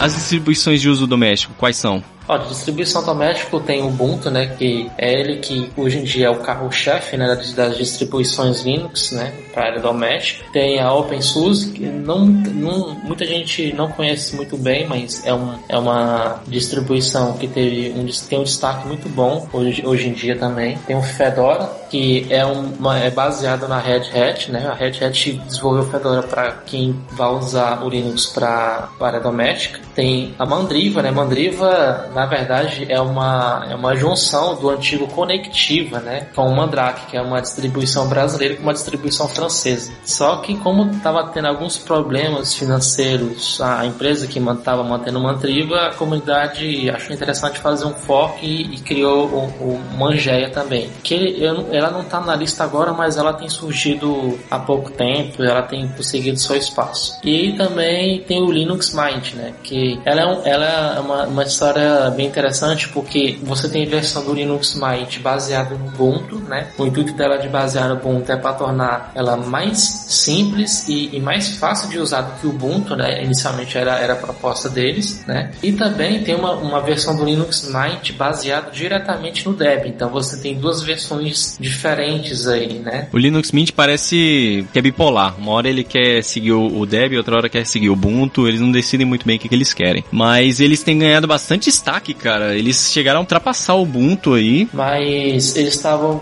com uma ideia de, com o tempo, eliminar esse, esse Linux Mint que tá baseando no, no Ubuntu e ir pra, pra fonte, Sim. né? Que é o Eu Debian. acho que esse foi o projeto desde o início deles, na verdade. É, porque querendo ou não, o Debian é a, é, é a mãe das distribuições no sentido assim, ó, eu, eu tô com os braços abertos, podem me usar do jeito que quiser. I don't like vaginas. Pode, é, se, se vocês precisarem de alguma coisa é só me chamar. All my friends are gay. All my friends are gay. Então Debian é meio que mãezona da, em relação às dis- A distribuições. né? descrição que você deu aí não foi bem de mãe, não, viu?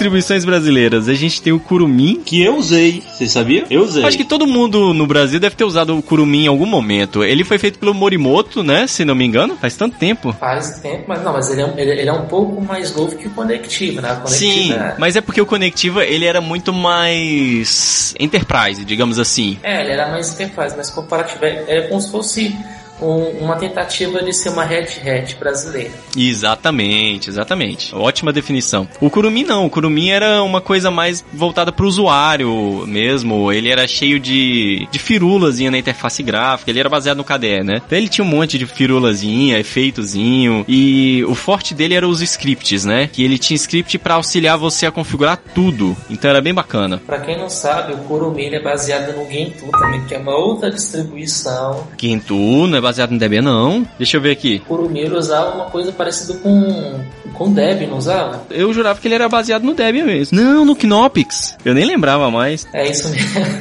Cara, isso foi muitos anos atrás. Eu pensei que Knoppix e saiu o Gentoo. É, o Knopix sim, é baseado no, no Debian. Vocês falaram que Knoppix aí, isso aí ativou um monte de, de Memória latente. memórias antigas minhas ligadas a isso aí, porque o boot do Kurumin, né, ele era aquelas letrinhas subindo, né, não era não, das antigas mesmo, né, e era Sim. direto, eu via esse Era. escrito Knopix lá, que porra é essa? Knopix, Knopix, que porra é? É, é, é, realmente ativou muitas sinapses aqui no meu cérebro aqui de muitos anos atrás.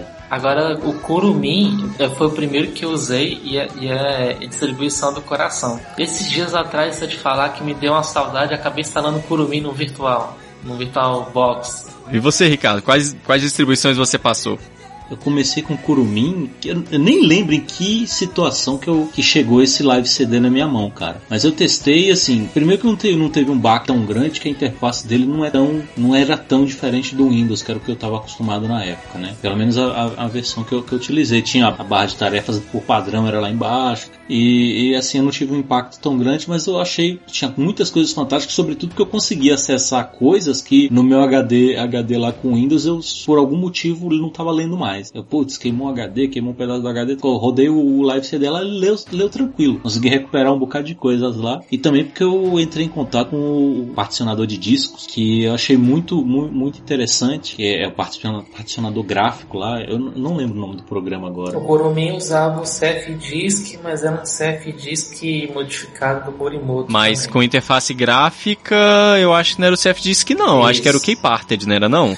Eu acho que era esse mesmo, cara. Provavelmente. Era, era esse Provavelmente, mesmo, que eu achei mesmo, muito interessante porque eu consegui resolver uns problemas que eu tava no meu HD lá na época e tal. Depois do Kurumin eu embarquei no Ubuntu, né? E, e, de, e, desde então eu tenho, tenho usado algumas, algumas versões do Ubuntu, mas também passei, usei um tempo o Fedora. Cara, eu, eu, eu conheci o Kurumin foi um cursos de Linux que acabou não acontecendo, na verdade. Que era um, era um curso de. Era engraçado, porque a minha cidade tem o Sebrae também, né? Minha, minha cidade, assim, onde eu morava, né? E tinha um curso de Linux no Sebrae. Eu fiquei assim, uai, curso de Linux no Sebrae? Até fiquei meio sem entender. Fui fazer o curso, só que a turma não fechou, né? Então, infelizmente, não teve o curso. Mas eu falei, aí eu falei assim, não, professor, faz o seguinte, me dá um CD que eu vou copiar e eu vou ver como é que é esse negócio aí. Aí comecei comecei a mexer sozinho. E aí comecei a gostar do negócio. É, eu acho que naquela época todo mundo tinha curiosidade, né? Ah, deixa eu ver como é que é. Hoje em dia, cara, ninguém tá nem aí pra essas coisas. Engraçado, né?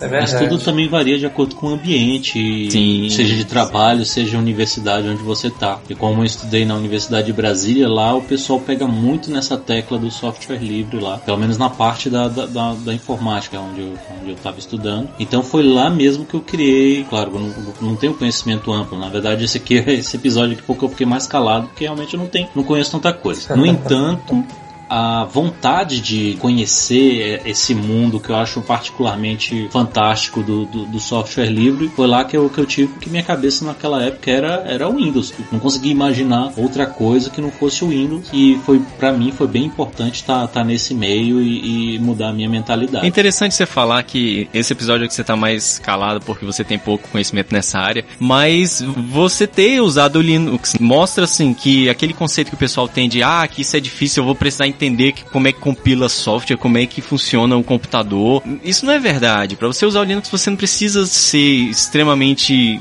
entendido de computação. Depende, se você usa, usar Slack, você tem que saber Tudo bem. o computador. Estou falando de distribuições mais amigáveis.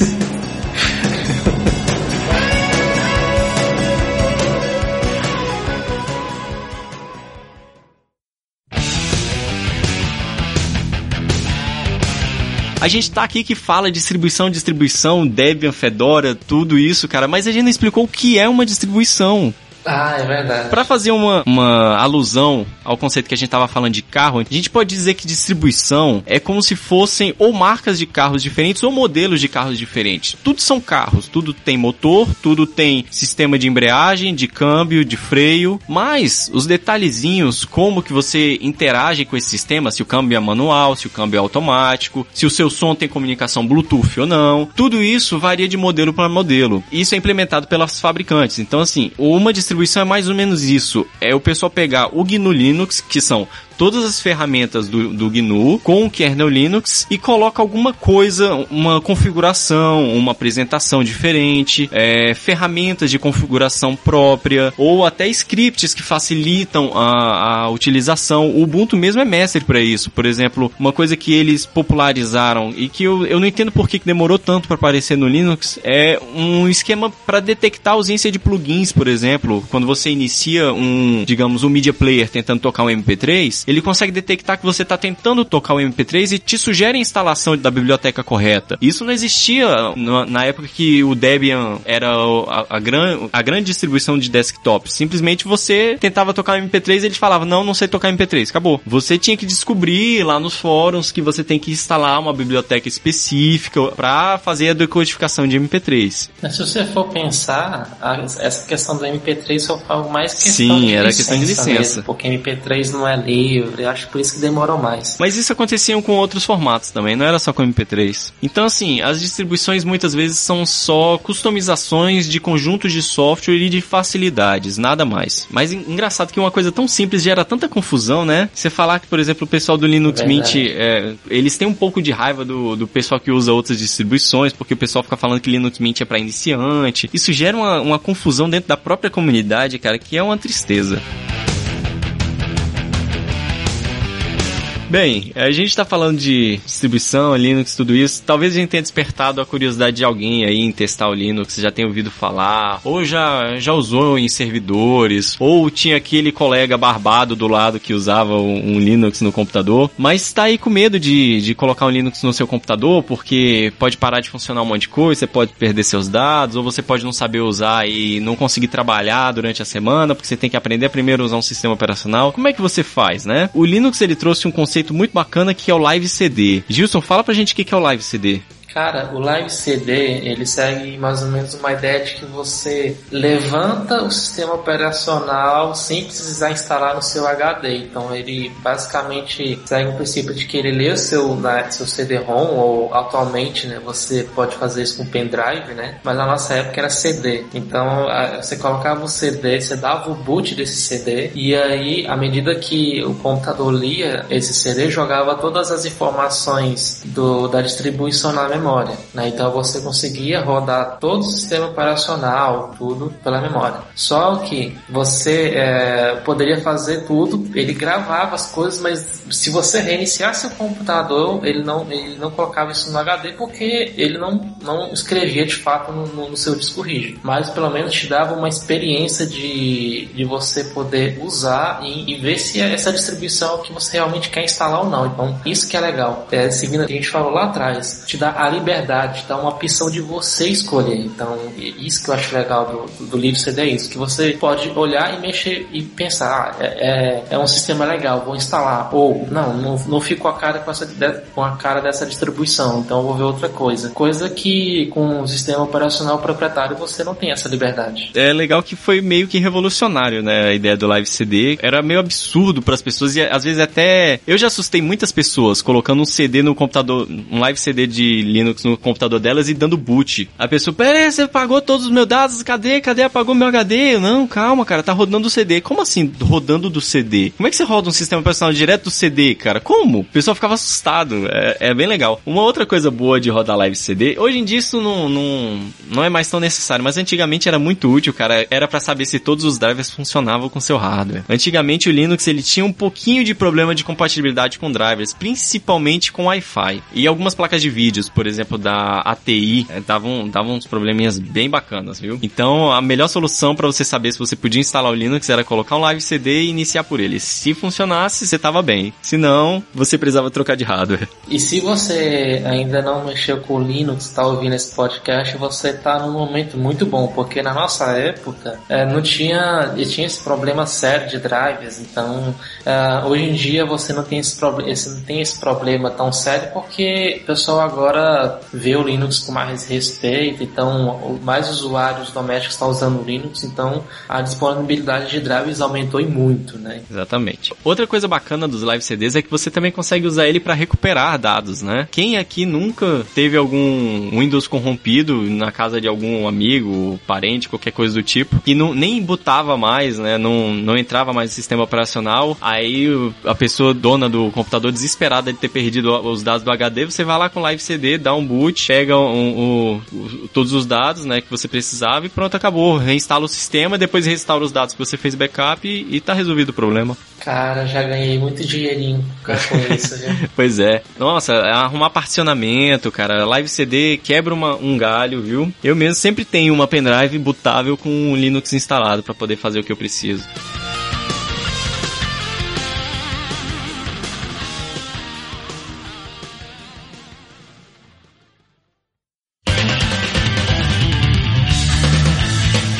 Além dos live CDs, a gente tem algumas outras opções, que são as Virtual Machines, que atualmente a gente tem VMware e o VirtualBox. O VMware é da própria VMware, o VirtualBox é da Sun Solaris, que agora é Oracle. Esses dois produtos, o que, que eles fazem? Eles criam uma máquina virtual na sua estação de trabalho com hardware virtual. Então você, você vai lá, seleciona quanto de memória você quer, o tamanho do HD, quantos processadores e dá o play na máquina. E ela, ela dá um boot, mostra uma BIOS BIOS, você insere um CD, faz particionamento, cara, é ótimo para você aprender a usar Linux em VMs por causa disso. Você faz todo o processo de particionamento, instalação, configuração, até se acostumar. Tem muita gente que usa isso, inclusive, para ter segurança para acessar Internet Banking. Tem receio de acessar Internet Banking via Windows, mas não quer instalar o Linux. Aí utiliza Virtual Machines para poder rodar uma, um Linux simplesmente para isso. Ou também tem muita gente que usa isso como ambiente de desenvolvimento, né? Que pode usar um Windows, mas precisa trabalhar com Linux e não quer instalar o Linux na máquina e roda uma virtual machine como ambiente de desenvolvimento. Eu pessoalmente eu não gosto muito de trabalhar no virtual machine. Eu não. também não gosto muito porque ele gera bastante overhead, né? Pelo menos o VMware e o VirtualBox para usuários comuns, ele causa bastante overhead e consome bastante recurso da máquina, então acaba deixando um pouquinho lento. Mas para algumas situações ela é útil. Além do da Virtual Machine e do Live CD, tem o Dual Boot. É, minhas experiências com o Dual Boot foram bem interessantes, porque de início, quando você é um, um infante imberbe na, na, na, informática, que está começando a mexer no computador, você simplesmente acha que ele é aquela, aquela máquina maravilhosa que você lê, aperta um botão, ele carrega algumas letrinhas lá, coloca um logo na tela e está carregado. Conforme você começa a, a, entender mais um pouquinho desse assunto e começa a ver que existe um mundo maior de, de, de sistemas operacionais, você começa a entender que a maioria das máquinas, eventualmente nem todas, pode, eventualmente pode ter algum tipo de, de trava quanto a isso, mas dá para você colocar mais de um sistema operacional na tua máquina. Dual aí tá, é, é, tá até restrito, né? porque você pode ter mais do que dois, dois sistemas operacionais. E você é, é, escolhe logo no, no, no, início, lá no, no processo de boot, você escolhe qual sistema operacional você quer carregar. Ou seja, se você tá com. Você tem o teu Windows lá e não quer largar ele por enquanto enquanto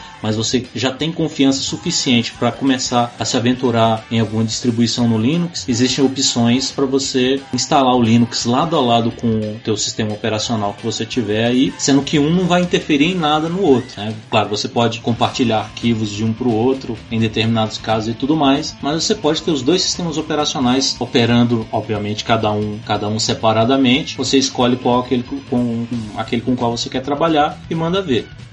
Então a gente falou bastante do que é o Linux, como usar o Linux. Muita gente pode ter ficado curiosa, mas a gente tocou só uma superfície de um conceito muito extenso. Para quem tá aí e quer aprender mais sobre Linux, a gente separou alguns links e livros que vocês podem utilizar para aprender. O primeiro deles é um curso de introdução ao Linux na plataforma edX, que é uma, um esforço colaborativo entre o MIT e a Harvard para levar cursos gratuitos para todo mundo. Infelizmente o curso é em inglês, mas não é um inglês muito complicado. Eu acho que se você se esforçar um pouquinho, você consegue acompanhar as aulas sem dificuldades. E, e elas têm legenda, então facilita um pouco se você tem dificuldade apenas de ouvir, mas você consegue ler com facilidade. As aulas começam dia 1 de agosto agora, então corra e se inscreva se você estiver interessado. O curso vai ser ministrado pela própria Linux Foundation usando a plataforma edX e é gratuito. Alguém conhece o Guia Foca? Cara, conheço. E, e, é uma, uma apostila, eu nem posso dizer uma apostila. É um livro, é um praticamente, livro. de quatro partes, em básico, introdução, intermediário e avançado. É muito bem feito. E, e tem muito tempo esse guia foco. É engraçado que foi, se eu não me engano, eu posso estar enganado, mas foi um cara que tinha fei, é, feito, estudado, né? E, tem, e tirou as certificações, né? Da Linux e acabou começando esse projeto, né? E isso foi crescendo, crescendo. E hoje se tornou uma das referências para você estudar certificação, né? É, ele tá, ele tá esse nível? Tá, esse nível. Tem, se eu não me engano, na, no site ou, ou nas declarações no próprio livro, tem casos de pessoas que estudou pelo Guia Foca e, e passou em, nas certificações. Legal. Eu comecei a aprender Linux no Guia Foca. Eu li o, a primeira apostila dela completa, aí depois eu fiquei com preguiça das outras. É, eu também fiquei. Eu só fiquei no iniciante e na parte intermediária, que é, É enorme, coisa. nossa, eu não sei como é que o cara teve tempo pra escrever tudo aquilo. Só pra vocês terem ideia de da data do Guia Foca, ele iniciou em 1999. É muito tempo, cara. E eles atualizam. Até hoje né? atualiza. Até hoje. Tem também o, o Linux Guia Prático do Carlos Morimoto, que a gente citou, que era o autor do Kurumin, que é um livro que tem pra você comprar também no- nas lojas. Se bem que eu acho que essa altura nem deve existir mais pra comprar, né? Talvez você ache em algum sebo por aí, alguma coisa. Mas no site do Morimoto, o Guia do Hardware, tem o, o livro dele completo pra você ler online. Você não precisa se preocupar em achar esse livro em algum sebo. Se você quiser aprender Linux, simplesmente vá lá e comece a ler o livro dele. Mas claro, o Linux ele é famoso por ter informações espalhadas na internet pra tudo quanto é lado. Toda a comunidade de Linux adora produzir conteúdo. Então se você quer aprender Linux, cara, escolha um tópico, digamos, particionamento de HD e jogue no Google particionamento de HD Linux. Você vai achar milhões de artigos de usuários Linux falando sobre como particionar, tipos de particionamento, ferramentas para particionamento, vantagem de particionar de uma forma, desvantagem de particionar de outra forma. Vai ter informações sem fim para você. Então, a melhor ferramenta que você tem para estudar Linux ainda é o próprio Google. Basta você achar um tópico que você quer aprender e começar a ler.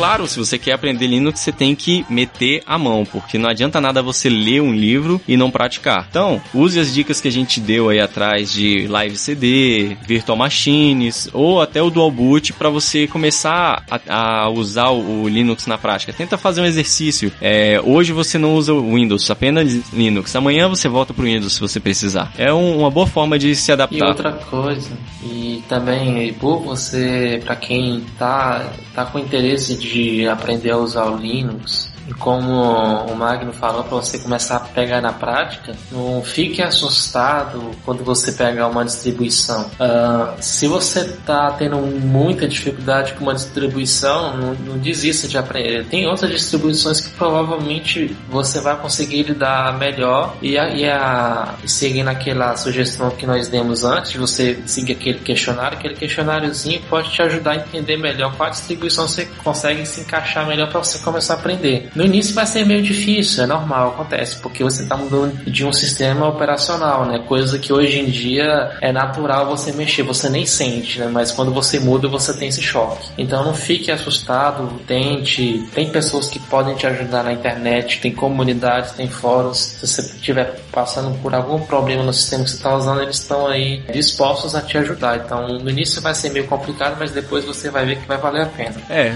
em dias de Windows 8, eu acho que essa questão de costume de sistema operacional já, já não é mais uma verdade, né? Porque foi uma mudança drástica, então o pessoal já tá meio descontente, às vezes é até uma boa, um bom momento para você testar um outro sistema operacional. Tem muita gente que odeia o Windows 8 e não tá querendo adotar as novas versões por causa dessa dificuldade da- de adaptação, né?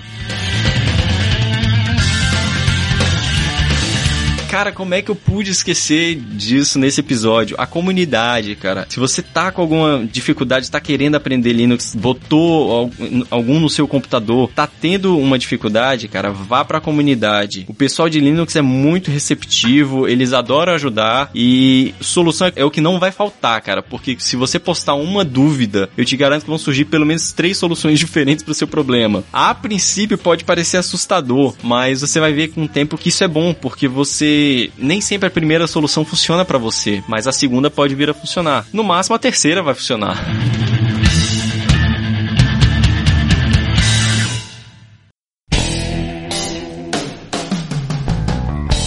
A gente falou de aprendizado online, vamos falar de alguns livros tem aí pra gente ler. Um que eu gosto de recomendar muito, cara, é o Descobrindo Linux, do João Heriberto, que é um professor daqui de Brasília. Ele é editado pela Nova Tech e já tá na terceira edição. Ele é bem completo, ele trata do básico até o avançado, ele é extremamente detalhista, cara. Ele chega a fazer uma análise de que tipo de particionamento é vantajoso pro tipo de arquivo que você vai armazenar. Por exemplo, se você tá particionando um disco e vai ter uma partição só para gravar filmes, por exemplo, que são arquivos grandes, ele pega na sua mão e te mostra passo a passo por que que tal sistema de arquivo é mais vantajoso para arquivos grandes e tal sistema de arquivo é mais vantajoso para arquivos pequenos. Então é bem legal. Caraca, sério, sério? ele é muito bom. Caraca, gostei. O João Heriberto é um excelente professor. Quem dera um dia eu consiga trazer ele aqui para falar com a gente, né? É, é, muito legal. Eu tenho a segunda edição, li ele todo. Ele chega a tratar de virtualização no livro, mas sempre assim, bem do básico e te levando aos, aos conceitos mais avançados com calma. Ele não atropela nenhum conceito, é bem legal. E também tem uma seção do livro que ele começa a destrinchar toda a linha de comando. É, é muito bom esse livro, é ótimo. E também é legal que, baseado nisso, ele é agnóstico ao conceito de servidor e desktop. Ele trata o Linux como o Linux, é, é, é simplesmente uma ferramenta. Ele não faz nada voltado assim, ah, vou, vou te ensinar a usar isso aqui pro seu dia a dia, o navegador, etc. Não, e nem é para servidor, ele não trata, ah, eu vou te ensinar a instalar um Nginx. Não, não é nada disso. Ele te ensina a usar o Linux. Pronto, acabou. O outro livro, também da Novatec, é o livro Linux, Guia do Administrador de Sistemas, do Ruben E. Ferreira. Ele já é um livro bem mais voltado para servidores, então se você tá aí com a possibilidade de trabalhar na área de suporte de infraestrutura Linux, esse é um livro muito recomendado para você ler. Dentro dos livros que o Magno falou, tem um livro que é da editora Alta Books, que é o Certificação Linux. Né? Para quem já conhece mais a fundo o Linux e quer se especializar na administração dele. Então, a LPI basicamente é uma instituição que faz essa questão da certificação. Então, a certificação é para provar que você de fato conhece todo o sistema operacional suficiente para administrar. Então, esse livro tem todo o material que o, a grade do, da prova exige para você fazer e adquirir essa certificação. Então esse livro não é, não é para quem é um usuário iniciante, é já para quem já entrou no Linux e, já está pronto para entrar mais a fundo nesse mundo. Lembrando que a gente do Hackencast conseguiu uma parceria com a editora Novatec, que qualquer livro que você compre no site da Novatec, vocês conseguem 20% de desconto usando o código que está aí no show notes. Vale ressaltar que isso aqui não é propaganda, a gente não está ganhando nada com isso, a gente simplesmente fez isso para facilitar vocês a terem acesso a conteúdo e aprendizado. Mas se vocês quiserem passar os 20% pra gente, não tem problema não. Eu tô precisando de dinheiro pra comprar um microfone novo, que esse aqui tá bravo.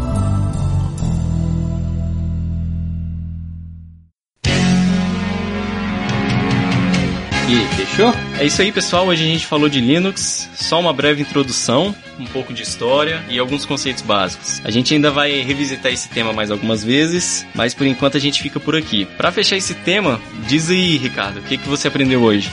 Será que o convidado não, não, não tem algum aprendizado legal para compartilhar com a gente? Eu acho que se eu for pra Finlândia pro inverno de seis meses, eu acho que vou fazer um projeto muito foda. boa, boa.